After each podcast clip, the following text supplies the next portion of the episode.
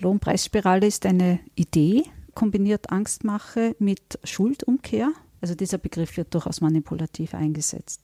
Lohnraub, nämlich dass man jetzt den Arbeitnehmern und Arbeitnehmer tatsächlich Geld wegnimmt und das passiert, wenn man unter der Inflation abschließen würde. Damit wird man ein Land möglicherweise sogar destabilisieren.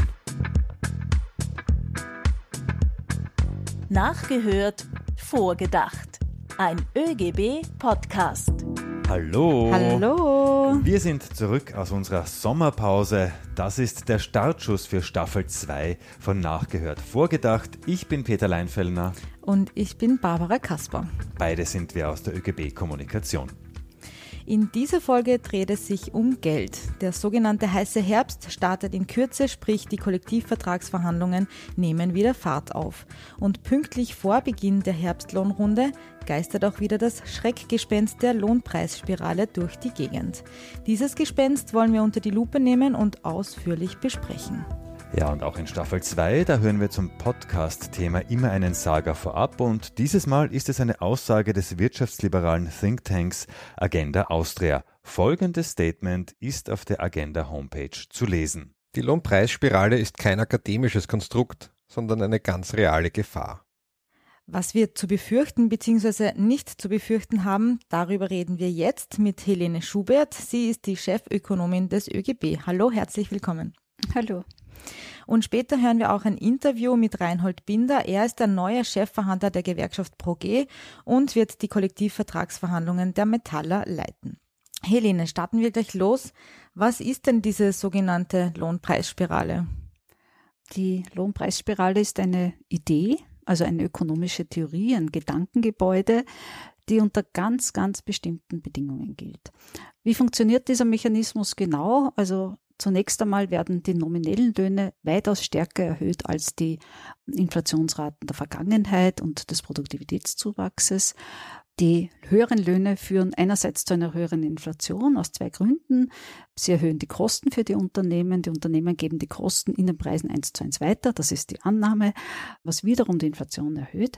Und die Inflation führt dann wieder zu höheren Löhnen, weil die Beschäftigten die Kaufkraft erhalten wollen und diese Spirale dreht sich weiter.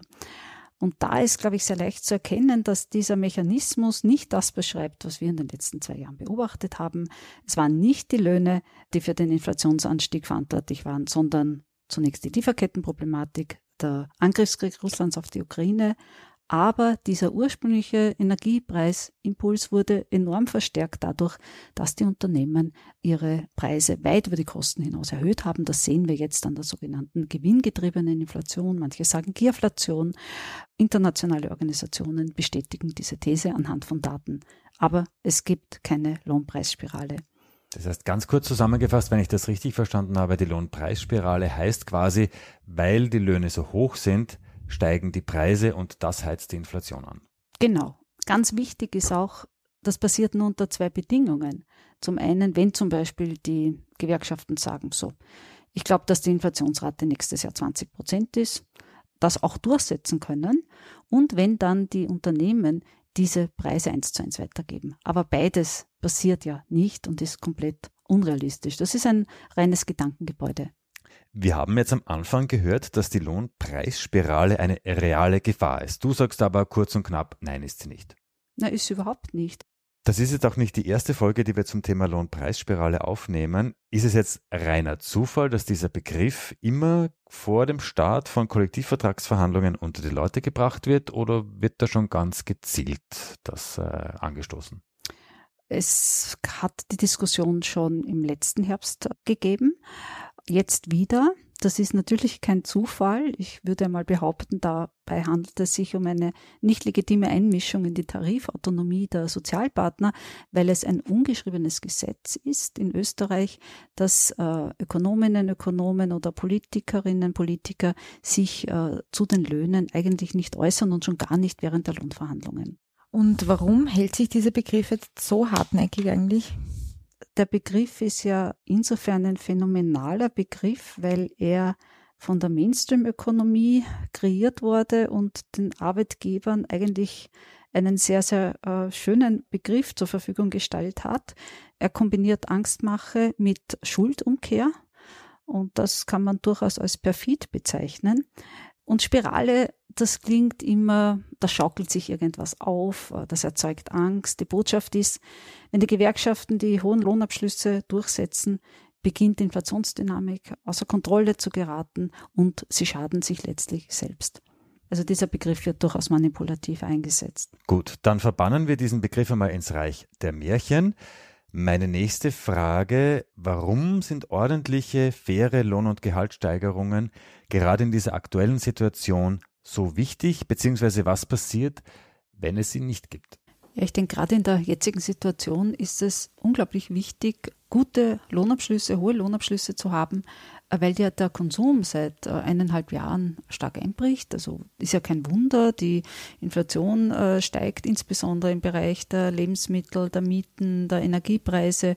Viele können sich äh, diese gestiegenen Preise einfach nicht mehr leisten und schränken Konsum ein. Eine jüngste Umfrage des WIFO hat ja auch gezeigt, dass zum Beispiel in der Industrie der Mangel an Nachfrage mittlerweile das wichtigste Produktionshindernis ist. Früher war das, waren das Lieferkettenprobleme etc. Das heißt, all das spricht eigentlich dafür, dass es ganz wichtig ist, Inlandsnachfrage zu stärken. Bei den Kollektivvertragsverhandlungen geht es ja immer ganz stark auch um die Inflation, die gerade gilt. Kannst du uns kurz erklären, wie die Lohn- und Gehaltsforderungen da zustande kommen? Ja, also jährlich verhandeln die Gewerkschaften an die 450 äh, Kollektivverträge und hier wird als Grundlage die sogenannte rollierende Inflationsrate genommen. Das ist der Durchschnitt der Inflationsrate der letzten zwölf Monate plus Produktivitätszuwachs. Also im Durchschnitt der Inflationsraten der vergangenen zwölf Monate, das ist September 22 bis August 23, hatten wir eine Inflationsrate von 9,6 Prozent. Die liegt jetzt zwei Prozentpunkte über der aktuellen Inflationsrate. Aber dieses, diese Rollonregel, die gibt es seit Jahrzehnten und die hat sich unglaublich bewährt. Warum hat sie sich bewährt? Weil sie ja konjunkturstabilisierend wirkt. Sie hat im letzten Jahr während des starken Inflationsauftriebs dazu beigetragen, dass die Inflation nicht so stark gestiegen ist, als wenn man mit der aktuellen Inflationsrate, der jeweils aktuellen Inflationsrate abgeschlossen hat. Das heißt, rein makroökonomisch ist das ein sehr, sehr, ein sehr, sehr bewährter Mechanismus, eine sehr bewährte Lohnregel. Und äh, ich denke auch, dass man allen Zurufen jetzt im Hinblick auf Änderung äh, dieser Lohnregel eine ganz klare Absage erteilen muss. Bei den Kollektivvertragsverhandlungen und, und bei der Erhöhung der Kollektivverträge geht es ja auch immer ganz stark darum, den Arbeitnehmerinnen quasi das abzugelten, was einfach teurer geworden ist. Um das mal in Zahlen zu gießen, ein bisschen, wie viel muss dann ein durchschnittlicher Arbeitnehmer oder eine durchschnittliche Arbeitnehmerin in Österreich mehr ausgeben als zum Beispiel vor einem Jahr oder vor zwei Jahren? Ich könnte es äh, im Vergleich zu 2021, also vor zwei Jahren, äh, sagen, für einen Durchschnittshaushalt der muss heute 400 Euro pro Monat mehr ausgeben, um eben den, den Lebensstandard von 21 zu halten. Und die Hälfte davon sind äh, eben die Mehrkosten für Wohnen, Energie, Lebensmittel, also die unvermeidbaren Güter des Grundbedarfs. Also das ist doch eine ganz schöne Stange Geld. Und Geld und in Folge Lohnerhöhungen sind auch ein gutes Stichwort für unser Interview mit Reini Binder. Er ist Vorsitzender der Gewerkschaft ProG und Chefverhandler der Metaller Lohnrunde im Herbst. Peter und ich haben mit ihm vorab gesprochen. Hören wir mal ein bisschen hinein. Ja, wir sind hier im Büro von Reinhold Reini Binder. Danke, dass wir heute bei dir sein dürfen. Sehr gerne, Herr Recht, herzlich willkommen. Wir stehen kurz vorm Start der für Österreich wegweisenden Lohnverhandlungen der Metaller. Du bist erstmals der Chefverhandler. Auf was stellst du dich ein? Wird es ein leichtes Unterfangen? Wird es ein Spaziergang? Nein, es werden intensive Gespräche. Ähm, es ist die Gesamtsituation äh, alles andere als einfach. Wir haben eine unglaublich hohe rollierende Inflation, die fordert uns sehr. Nicht nur die Unternehmen, aber für uns steht im Mittelpunkt natürlich äh, der jeweilige Arbeitnehmer, die jeweilige Arbeitnehmerin, die in den letzten Monaten intensiv an den hohen Preissteigerungen gelitten haben. Da will ich jetzt gleich einhaken bei den Preissteigerungen. Wer ist für dich dafür verantwortlich? Wer hat da versagt? Warum ist alles so teuer? Also das sind viele verschiedene Parameter. Auf der einen Seite natürlich die horrenden Energiepreise, äh, die ins Unermessliche gestiegen sind und natürlich auf der anderen Seite eine unfassbare Gierflation, die angetrieben worden aufgrund von vielen Preissteigerungen natürlich, die überbordend waren. Äh, das hat auch dazu geführt, dass natürlich viele mit der hohen Inflation natürlich auch ein Geschäft gemacht haben. Und das ist natürlich ein gefährlicher Cocktail und wir sehen das jetzt an der rollierenden Inflation. Das heißt, die, wir blicken auf die letzten zwölf Monate zurück und müssen jetzt feststellen, dass wir noch immer bei 9,6 Prozent rollierende Inflation hängen. Und da sind wir Europameister und das ist in Wirklichkeit ein klares Zeichen, dass die Politik versagt hat äh, im Kampf gegen die hohe Inflation und es gibt eine Vielzahl von Profiteure, die damit noch viel Geschäft gemacht haben lasst ihr euch bei den Verhandlungen ein bisschen in den Karten schauen. Die, du hast ja schon angesprochen, die Inflation ist noch immer sehr hoch. Gehst du von zweistelligen Lohnabschlüssen aus? Über die konkrete Forderung kann ich jetzt noch nicht, nichts sagen, weil das wird definitiv am 25. September veröffentlicht bei der, bei der Forderungsprogrammübergabe.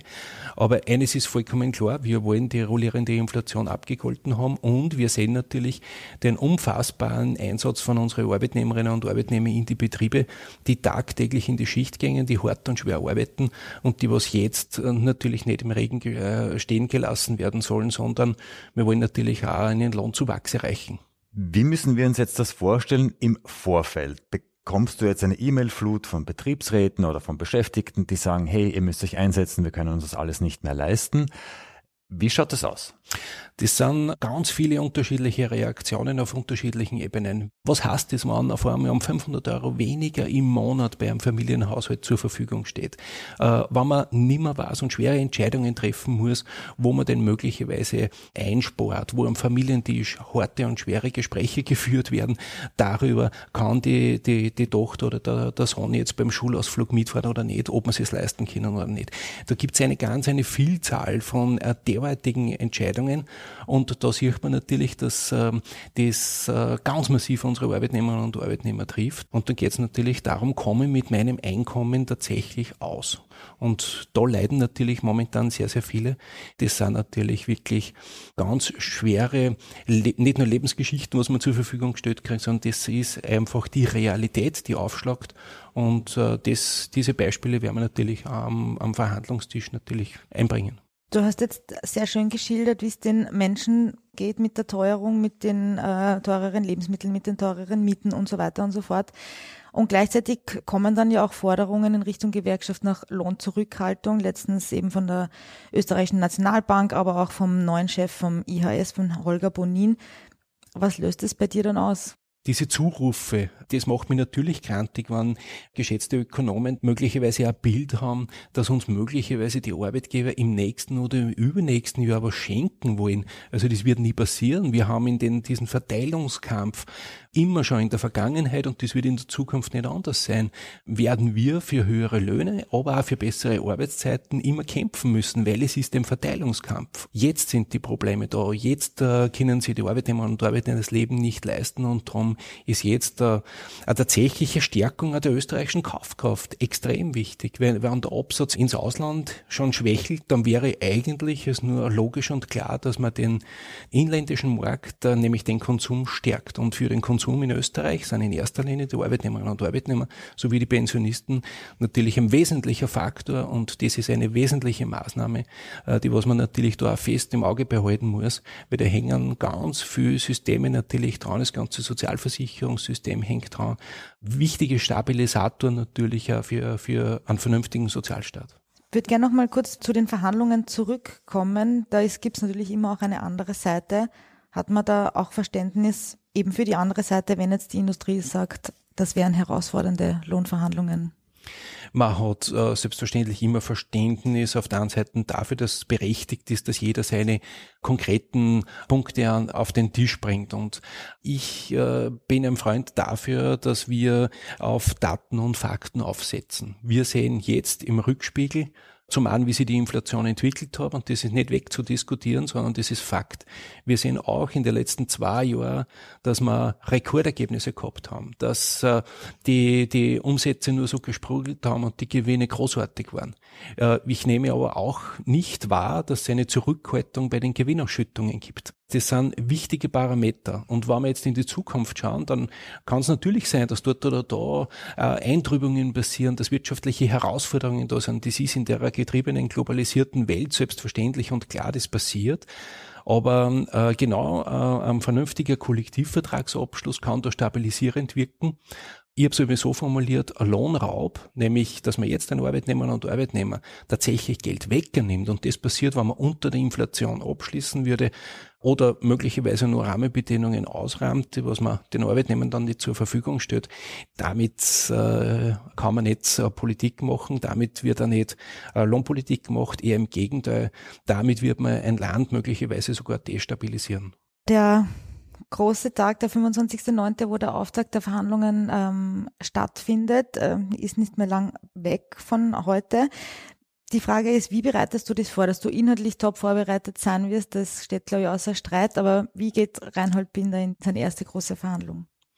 Also die Vorbereitung läuft natürlich schon sehr, sehr lange. Ich habe sehr viele äh, Stimmungen mitbekommen bei meiner Bundesländertour, wo ich in die Betriebe aufgeschlagen bin, in direkten persönlichen Kon Kontakt natürlich mit Mitarbeiterinnen und Mitarbeitern, mit Betriebsrätinnen und Betriebsräte, die tagtäglich aufbauend auf unserem Kollektivvertragssystem in dem Betrieb dafür sorgen, mit Betriebsvereinbarungen und mit Maßnahmen zu setzen, um diesen wirklich tragischen Entwicklungen momentan entgegenzuwirken. Und äh, diese Stimmen sind natürlich extrem wichtig und natürlich faktenbasiert ganz genau Datenanalyse äh, zu betreiben alle Abschlüsse genau zu analysieren, die was veröffentlicht werden, aber auch darüber hinaus ein Stimmungsbild bekommen, zu bekommen, was ist in die Betriebe tatsächlich los, was war in der Vergangenheit, was steht jetzt an und was wird natürlich auch in der Zukunft sein. Herausfordernde Zeiten haben wir in der letzten Zeit bewiesen. Äh, wir haben uns gehandelt von einer Krise zur anderen und die Sozialpartner, die Gewerkschaften waren immer verlässliche Partner. Für mich ist immer wichtig, tatsächlich den Fokus zu haben auf die Beschäftigten und auf die Arbeitsplätze in unserer Republik. Gut, dann würde ich sagen, toi, toi, toi für den 25. und danke, dass du bei uns zu Gast warst. Ein herzliches Glück auf. Helene, die Gewerkschaften, wie gerade gehört, kämpfen für und um Einkommenserhöhungen. Und immer wieder hört man auch, dass die Laufzeit für die Kollektivverträge verlängert werden sollte. Was hältst du denn davon, wenn man Abschlüsse macht, die jetzt nicht zwölf Monate, so wie wir es gewohnt sind, sondern 24 Monate, Monate gültig sind? Ist das eine gute Idee? Ich glaube, davon ist gar nichts zu halten. Die Motivation dahinter ist ja ziemlich offensichtlich. Man möchte eigentlich, dass unterhalb der rollierenden Inflationsrate abgeschlossen äh, wird. Das würde ja bedeuten, dass also die hohen Reallohnverluste, die im Jahr 2022 zu beobachten waren, äh, erst viel später ausgeglichen äh, werden können, wenn überhaupt. Und ich meine, ich kann ja auch nicht dann sagen, naja, ich habe nicht die ganze volle Abgeltung der vergangenen Inflation bekommen, ich zahle jetzt nicht die ganze Miete oder ich zahle nicht die ganze Supermarktrechnung. Das spielt einfach nicht diese Lohnabschlüsse mit der rollierenden Inflationsrate, die stehen den Arbeitnehmerinnen und Arbeitnehmern eigentlich zu. Und äh, es wird dann oft so getan, na ja, das ist ja nicht so ein großer Unterschied jetzt zwischen, äh, sagen wir jetzt 9,6 oder 7,5 Prozent, was die aktuelle Inflationsrate wäre, muss ich sagen, äh, das äh, betrifft ja nicht nur dieses Jahr. Also wir haben uns das durchgerechnet, zum Beispiel, wenn man jetzt auf Basis von rollierender Inflation 7,5 Prozent abschließen würde, dann würde das bedeuten, bedeuten, dass äh, für einen Beschäftigten mit einem Bruttoeinkommen von 3000 Euro über 20 Jahre das kumuliert einen Einkommensverlust von 20.000 Euro äh, bedeuten würde. Das heißt quasi, wenn ich jetzt niedriger abschließe, schleppe ich das dann mein Arbeitsleben Natürlich. lang immer mit. Ja, weil das, weil das die Basis für die kommenden Jahre beeinflusst. Im Vergleich zu einer Situation, wo ich äh, mit, mit der rollierenden Inflationsrate abschließe. Helene, welche Schutzmaßnahmen bzw. Regel gibt es jetzt in Österreich, dass die Löhne und Gehälter die Preise eigentlich gar nicht treiben können? Stichwort Benja-Formel. Ich glaube, es sind äh, zwei Dinge. Ich meine, diese Benja-Formel ist eine über Jahrzehnte bewährte Formel auch für die makroökonomische Stabilisierung, auch für die Preisstabilisierung. Und die Beschäftigten haben sich im Jahr 22, als die äh, Preise in die Höhe geschossen sind, sehr verantwortungsvoll verhalten, indem sie sich an diese Benja-Formel äh, orientiert haben, die besagt hat, dass man auf Basis der vergangenen zwölf Monate Inflationsraten abschließt. Das hat bedeutet, dass die Preise geringer gestiegen sind als äh, das äh, mit einem anderen äh, Lohnverhandlungssystem passiert wäre. Man könnte ja sagen, okay, man, man orientiert sich an einer zukünftig erwarteten Inflation oder an der aktuellen Inflationsrate. Das heißt, die Gewerkschaften haben hier sehr verantwortungsvoll gehandelt. Und jetzt kann man nicht davon von ihnen verlangen, äh, jetzt, wo also die, die, Unternehmen sich hier auf Kosten der Konsumentinnen, auf Kosten der Arbeitnehmerinnen doch äh, bereichert haben, dass man hier noch einmal zurücksteckt. Die Benja-Formel ist eine sehr bewährte äh, Lohnformel, die sicherstellt, dass es äh, nicht zu einer Lohnpreisspirale kommen kann. Also kurz zusammengefasst, und ich glaube, das ist in dieser Folge sehr gut äh, herausgekommen, eine Lohnpreisspirale gibt es nicht und die Gewerkschaften sind die einzigen, die auf faire und gute Lohnerhöhungen schauen. Danke, Helene, vorerst für deine Informationen. Wir haben jetzt also das Gespenst der Lohnpreisspirale erfolgreich vertrieben. Nächstes Jahr wird es wahrscheinlich wieder vermutlich zurückkommen. Dann treffen wir uns noch einmal, erklären das noch einmal. Zurückkommen in dieser neuen Staffel, in der zweiten Staffel heißt es auch für unsere Quizfrage.